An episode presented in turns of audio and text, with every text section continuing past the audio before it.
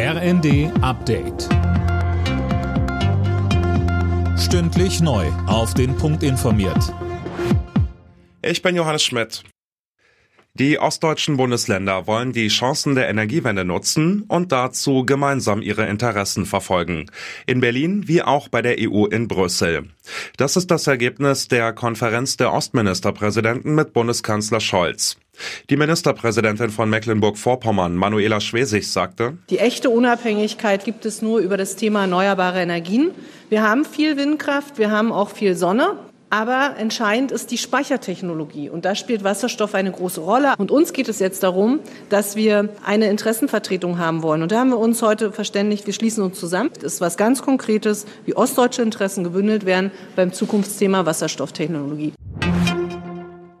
Als Reaktion auf den russischen Einmarsch in der Ukraine richtet das Verteidigungsministerium in Berlin ein Führungskommando für die Bundeswehr ein. Im Kern geht es darum, besser und schneller reagieren zu können, sollte Deutschland oder ein NATO-Partner verteidigt werden müssen. Die 100 größten börsennotierten Unternehmen der Welt sind erneut wertvoller geworden. Der Wert lag zuletzt bei insgesamt um die 35 Billionen Dollar. Ein neuer Rekord, sagt die Unternehmensberatung PwC. Mehr von Daniel Bornberg. Besonders hohe Werte erreichten US-Technologiekonzerne. Das wertvollste Unternehmen bleibt Apple, gefolgt von Microsoft.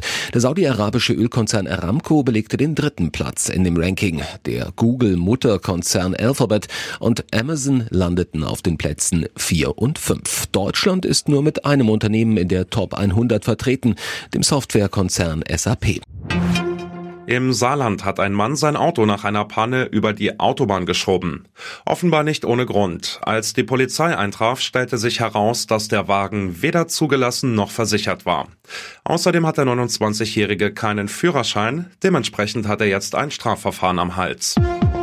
Alle Nachrichten auf rnd.de